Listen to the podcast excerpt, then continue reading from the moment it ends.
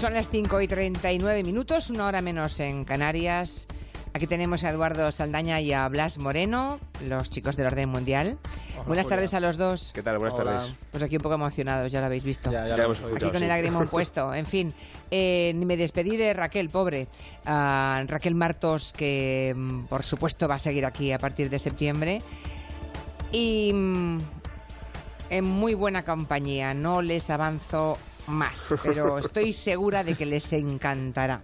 Bueno, eh, vamos con las fiestas del orgullo LGBT. TV, perdón, de este año que empiezan oficialmente el próximo miércoles, es cuando hay el pregón, el día 4, en la Plaza de Chueca en Madrid, y que tendrán pues su punto álgido en el desfile, bueno, desfile manifestación que se va a hacer el, el sábado que viene. Hoy Eduardo y Blas nos van a hablar sobre eh, ese colectivo LGTB en el, en el mundo, no solamente en España, claro. Uno de los aspectos que más se comentó cuando se conoció la composición del gobierno de Pedro Sánchez fue que incluyó por primera vez a ministros abiertamente gays, ¿no?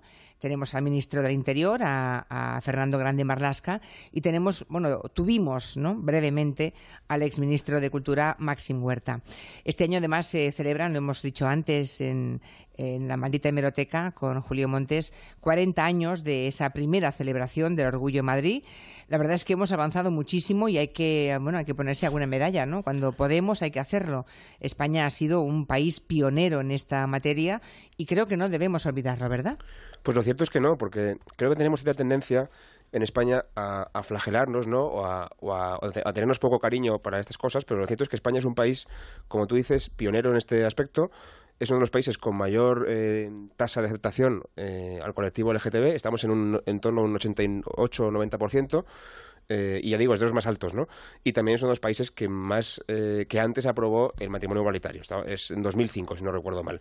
Solamente fue Países Bajos en 2001 y Bélgica en 2003 quienes lo hicieron antes. Después ya ha habido más países, hasta un total de 23 países, pero casi todos son países eh, europeos o por lo menos occidentales, ¿no? Canadá, Estados Unidos, Nueva Zelanda, Australia.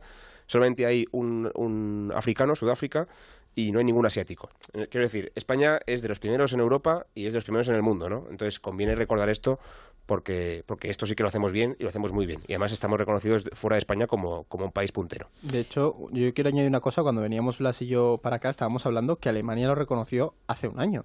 Sí, ¿Hace un año? Y Merkel eh, estaba bastante en contra de esto, porque Merkel pertenece a un partido muy conservador y le costó mucho aceptar que esto se aprobara. Después ya, pues la- un poco como pasó en España, la sociedad a veces va más rápido que los políticos y, y se consiguió aprobar, ¿no? Pero, pero en Alemania costó mucho. De todos modos, eso no significa que no quede mucho por hacer. Exacto. O sea, que estamos diciendo que todo está muy bien, est- está bien, pero aún queda mucho trabajo por hacer, porque a pesar de que la ley reconozca eh, la igualdad, después en la práctica queda mucho por, por- por hacer en contra de la discriminación a nivel laboral, a nivel social, de reconocimiento, de visibilidad, etcétera, ¿no? Sí, una de las grandes brechas es el mundo del trabajo. De hecho, lo- también lo comentamos que creo que es el 60% de, de las personas eh, LGTB en el trabajo no, no salen, o sea, no, no hablan abiertamente de su, de su sexualidad, lo mantienen todavía en secreto. Si quedará cosa por hacer que, por ejemplo, esta canción. Oh. Este I Love to Boogie, que es un tema incluido en la banda sonora de la película Billy Elliot, no podrá verse en Hungría, porque desde ese lugar de Europa hace unos días nos llegaba la noticia de que se iba a cancelar en Budapest ese musical, el musical Billy Elliot, porque había una enorme presión de una campaña homófoba que venía a decir que los niños que veían Billy Elliot, pues a lo mejor se convertían en gays, ¿verdad? O sea, aún están pasando estas cosas aquí al lado, en Europa. De hecho, ahí con esta canción y el tema de Billy Elliot hay que hacer una pequeña corrección. O sea, sí que hubo esta, esta campaña, ha existido y ha habido presiones y se canceló ese, ese espectáculo durante un tiempo. Finalmente se ha conseguido que continúe, que eso ha sido un, un pequeño triunfo, pero la presión, la presión ha estado y nos muestra mucho de lo que, de lo que ocurre actualmente en Europa del Este y en concreto Hungría es uno de los países en los que en su día eh, parecía que empezaba a abrirse en la, en la lucha por los derechos del colectivo LGTB, pero ahora ha habido un retroceso bastante notable. En principio se podría ver como si fuera eh, el antiguo telón de acero, ¿no? Esta división que había en Europa en la época de la Guerra Fría entre la Europa occidental y la Europa, Europa del Este o, Sí. o bajo el control soviético, ¿no? También en el sentido de, de la, de la aceptación o de, o de la legalización de, del matrimonio igualitario con el, con el tema del LGTB, etcétera, también se aprecia ese cierto telón de acero porque cuando pasas, digamos, de, de Austria, Francia, Alemania y tal, hacia, hacia el este, todo es mucho peor para, para el colectivo, no tanto a nivel legal, porque hay muchos países que lo tienen legalizado o lo tienen más o menos regulado para, para luchar contra la discriminación, pero a nivel social es muy complicado, la tolerancia es mucho menor y, y de hecho, cuanto vas al este, peor, porque quizá el ejemplo más grande sea Rusia.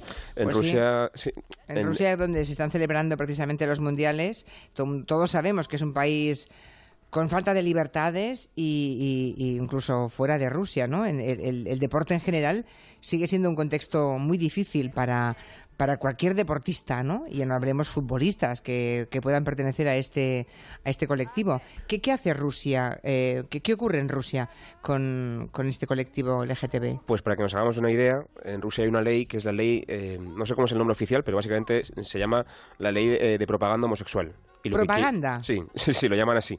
Entonces lo que quiere evitar, eh, y esto lo digo entre comillas, no piensen los oyentes que yo estoy de acuerdo con esto, pero lo que quiere evitar es que la propaganda de eh, ori- orientaciones sexuales no tradicionales pueda llegar a los niños y les pueda, digamos, eh, contaminar de este tipo de cosas, ¿no? En Rusia son muy, muy conservadores y no se, no, no se les ocurriría ni siquiera aceptar que el colectivo pueda existir o que pueda, ya digo, eh, entre comillas, amenazar la tradición, la tradicional estructura de familiar de- del país. Es que Tremendo. ahí- O sea, se creen que se contagia, vamos. Es decir, que si ves que alguien es homosexual, pues igual te entran ganas de ser es un homosexual. poco de parecido a hecho, lo de Billy Elliot, porque la película, de hecho, pues de una ignorancia tan supina, por enorme supuesto, claro. que Pero- uno no, no sale de su asombro, ¿no? De hecho, hay datos curiosos porque en muchos países de Europa del Este eh, la homosexualidad es vista como un riesgo solo por detrás de la drogadicción y del alcoholismo.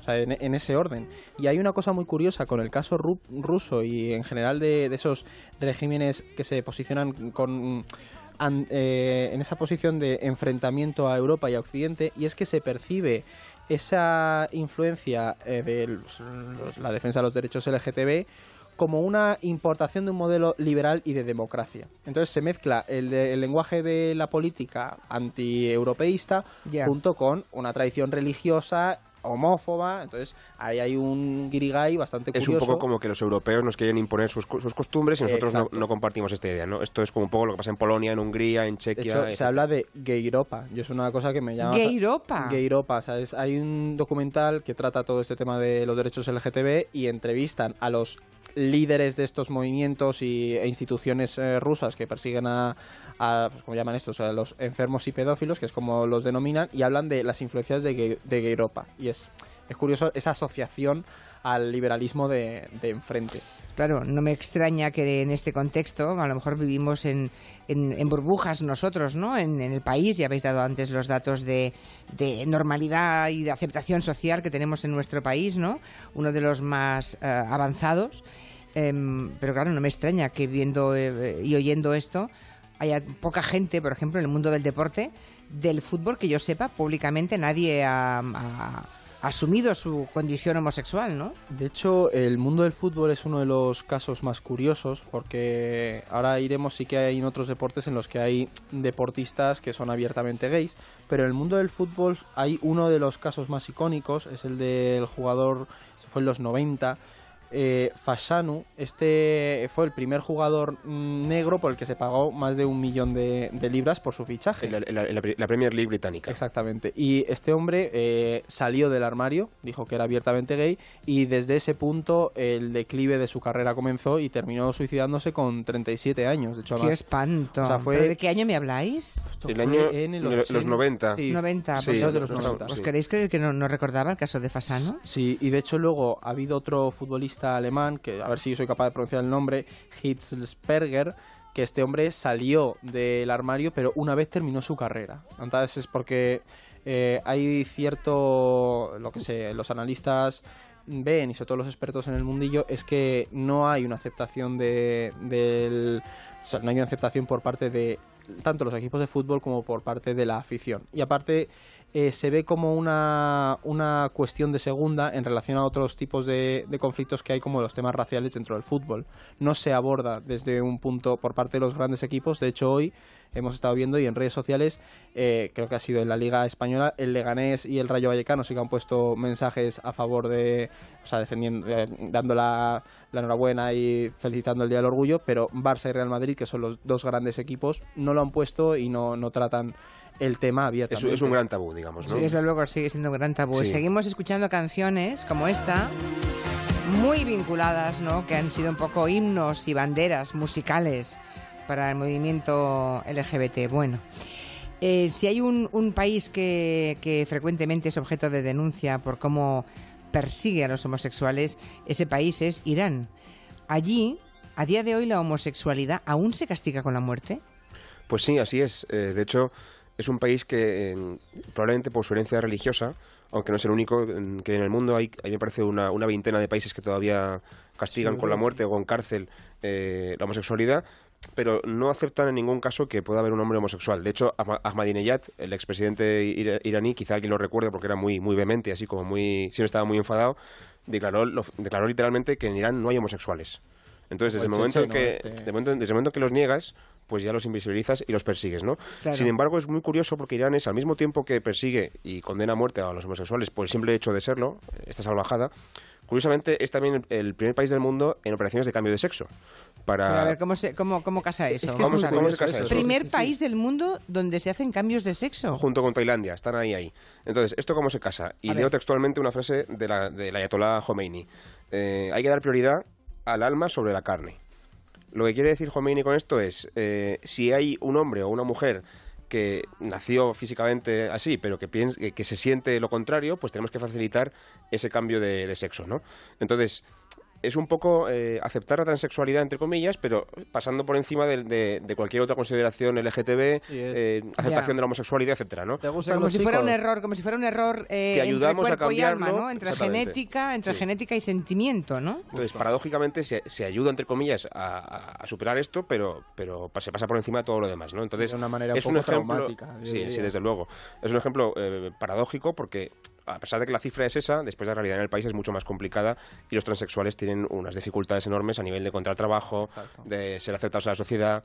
Entonces, que no os engañe esta cifra tan curiosa a priori, pero que, pero que es muy difícil allí. Y de hecho hay una cosa muy curiosa y es que eh, en el continente africano es uno de los de las regiones en las que más se persigue la, la homosexualidad. Hay muchos casos de solicitantes de asilo por, por esa persecución. O sea, el caso de Uganda yo lo quiero mencionar porque es un Uganda y Kenia son países muy curiosos, sobre todo Kenia, pues una de las grandes potencias africanas, eh, beben de una herencia de leyes coloniales antisodomía que se siguen aplicando y los homosexuales en Uganda son perseguidos, son asesinados y, y viven en unas circunstancias que les obligan realmente a tener que huir de su país. Pero la ley ugan- ugandesa viene de la época colonial, quiero Claro, decir, que no es es que una- Uganda la haya impuesto ahora, que- sino que la tenía ya de antes. Es un poco complicado. O sea, Irán, eh, Uganda, Kenia, ¿no? y se podría señalar bastantes más. si hay Bueno, en, en la región rusa de Chechenia, su líder, Kadyrov, igual que Ahmadinejad, dice que no hay homosexuales y los persigue y los mete en campos de concentración. Esto es así de, de heavy, ¿no? Pero eso está pasando en Rusia, en De todas maneras, no hay, no hay datos, volviendo a Irán, no hay datos de, cuánta, de cuántas personas han podido eh, ser ejecutadas por ser homosexuales, ¿no? Es muy complicado. Yo no, yo no tengo los datos de esto, o sea, pero no, no dan, no, supongo que no, no los deben dar, ¿no? O sea, sé que se facilitan los datos de las personas que, que son eh, ejecutadas o Amnistía Pero no Internacional. sabemos por qué, de, por qué delitos. Como tal, el delito de la homosexualidad no está penado. Lo que se, lo que se pena es otro tipo de cosas. Eh, la sodomía, como llaman ellos, y cosas así, pero al final es complicado porque muchas veces, incluso cuando el- se persigue realmente por, por ser homosexual, al final el delito al que te atribuyen es robo o no sé qué, y al final te la acaban. Claro, de hecho es que hay muchos casos, por ejemplo, me estoy acordando ahora de el- lo que han mencionado antes, el documental de Rusia, muchos eran acusados de pedofilia, También. claro. Entonces el abanico se abre mucho más Claro, eh, en claro. función de, de los Se buscan coartadas para poder aplicar eh, la ejecución, bueno, en este caso eh, las Sí, la graves y severas condenas y persecuciones, claro. Esta vez no, no se va a hacer el pregón el día 28 de junio, como se ha hecho casi siempre, ¿no? Pero sí podemos contar de dónde viene la celebración del orgullo tal día como hoy, el 28 de junio. Sí, de hecho yo quería ir un poco rápido porque vimos que, que Julio Montes nos había quitado antes esa pequeña anécdota, pero le voy a hacer una corrección porque le he oído, digo, vamos a ir... El maldito bulo a Julio Montes. Vamos a ir contra él. Porque de hecho fue el 28 de junio de 1969 tuvieron lugar las revueltas en el Stonewall Inn, que era un lugar bastante frecuentado en el ambiente gay de, de Nueva York. Salieron a protestar, se enfrentaron a la policía y fue el, la chispa que ya prendió la llama. Fue el "Hem- estamos hartos y esto no se va a consentir.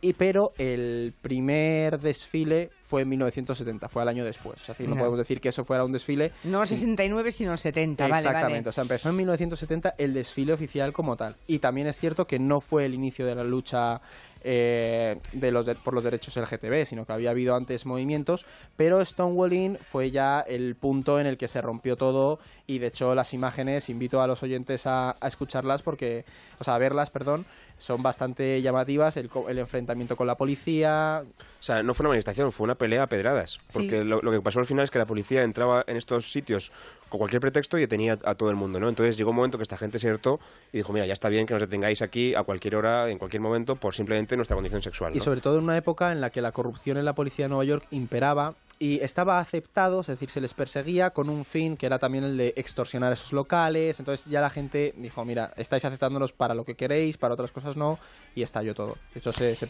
se extendió por todo el país al año siguiente y demás. Hay que decir antes de acabar, nos queda apenas un minutito, un par de minutos, que mm, esto de- del orgullo no es solamente una celebración, una reivindicación, que también es una jugosísima oportunidad de negocio, ¿verdad? Eh, se ha estimado que el World Pride del año pasado a Madrid le dejó un impacto directo de 200 millones de euros.